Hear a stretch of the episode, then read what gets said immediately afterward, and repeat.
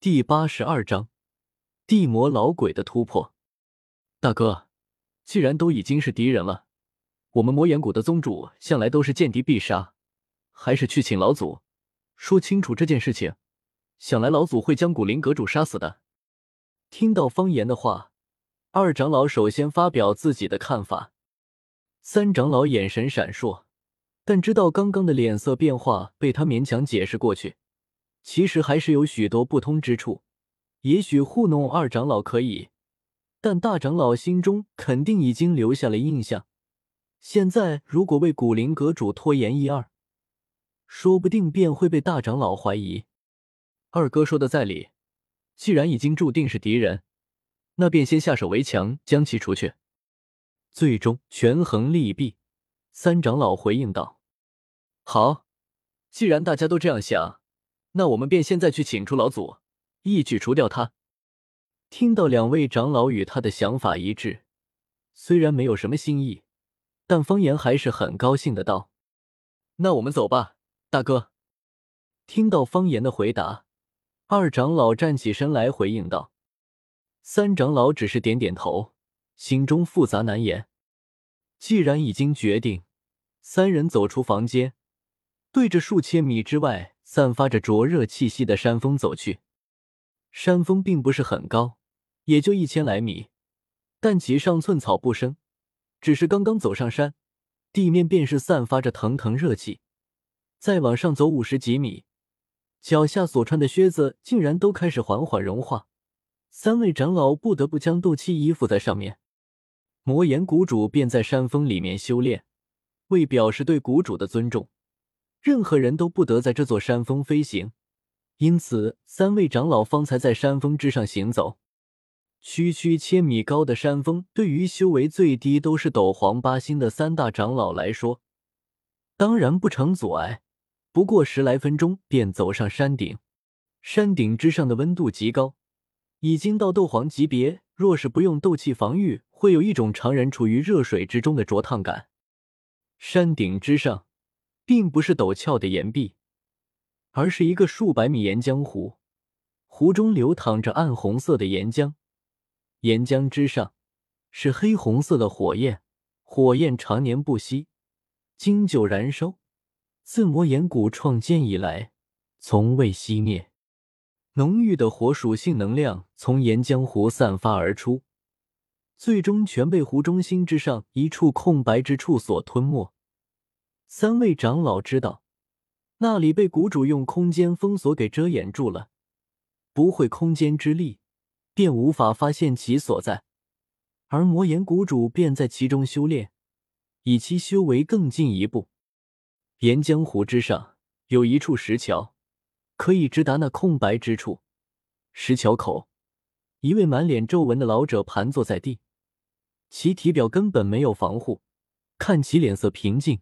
毫无痛楚之色。这位老者要么是绝世高手，要么便是已经习惯了这般环境。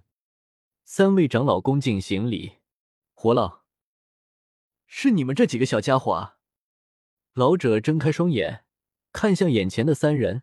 虽然知道三人在魔岩谷之中的分量，但并没有起身，还是一脸平静的坐在地上。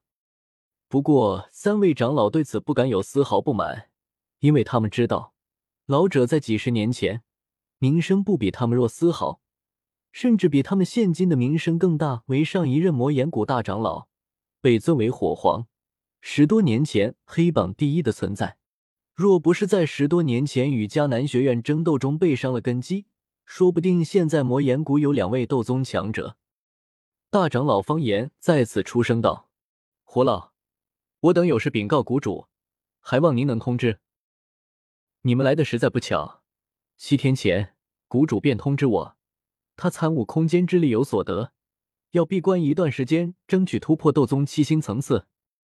火皇脸色不变的回答道。三人脸色一变，方言心中担忧，毕竟古灵阁主不过来这里半年多一点，便是由斗皇巅峰突破到斗宗，证明其天赋和功法不弱，突破了斗宗这个关隘。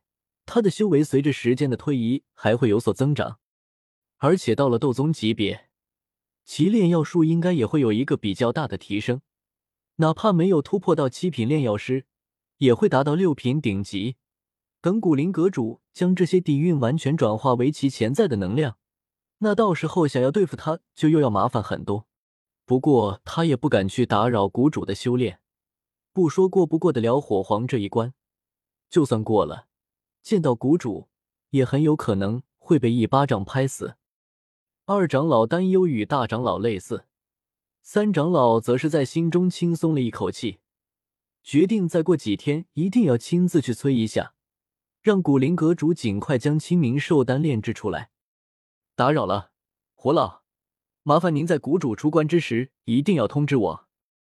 方言再次行了一礼，对着盘坐在石桥之上的火皇道：“何事让你等如此着急？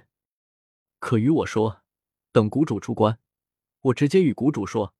如果真的重要，相信谷主会亲自去找你们。看着三位长老脸色都浮现出类似的担忧，火皇心中好奇。方言于是将他们三人与古灵阁主的恩怨与火皇说了出来。倒是一个天资惊人的后辈，等谷主出关，我会与他说的。说完，闭上眼睛。虽然一个斗宗级别的敌人的确比较棘手，但他以经历的岁月观之，斗宗也就那样。光是他知道并且陨落的斗宗强者便是不下十个。等谷主出关，随手可灭。三位长老转身离开这座冒着强烈热气的山峰，来时心潮澎湃，去时神情低落。便是说的他们，哪怕这次不能请出谷主，我等也要注意古灵阁主的动向。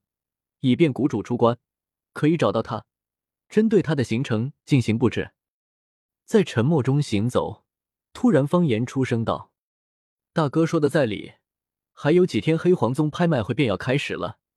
那古灵阁主也开了一个拍卖会，而且本身是黑角域新来之人，想必对这般盛事应该会参与。”见大长老提出需要人去观察古灵阁主的行程，三长老主动请缨。见大长老看来，三长老继续道：“刚好黑皇宗曾给我们魔岩谷发过请帖，不如便派我去参加黑皇拍卖会，就近与古灵阁主接触一下，以掌握他更多信息。我在他举办的拍卖会曾与他接触过，相比不会引起他的注意。好，既然你有信心可以获得古灵阁主的信息，那这一处黑皇拍卖会便由你带队参加。”方言深深看了三长老一眼，见他并没有避开他的视线，最终点头同意的三长老的请求。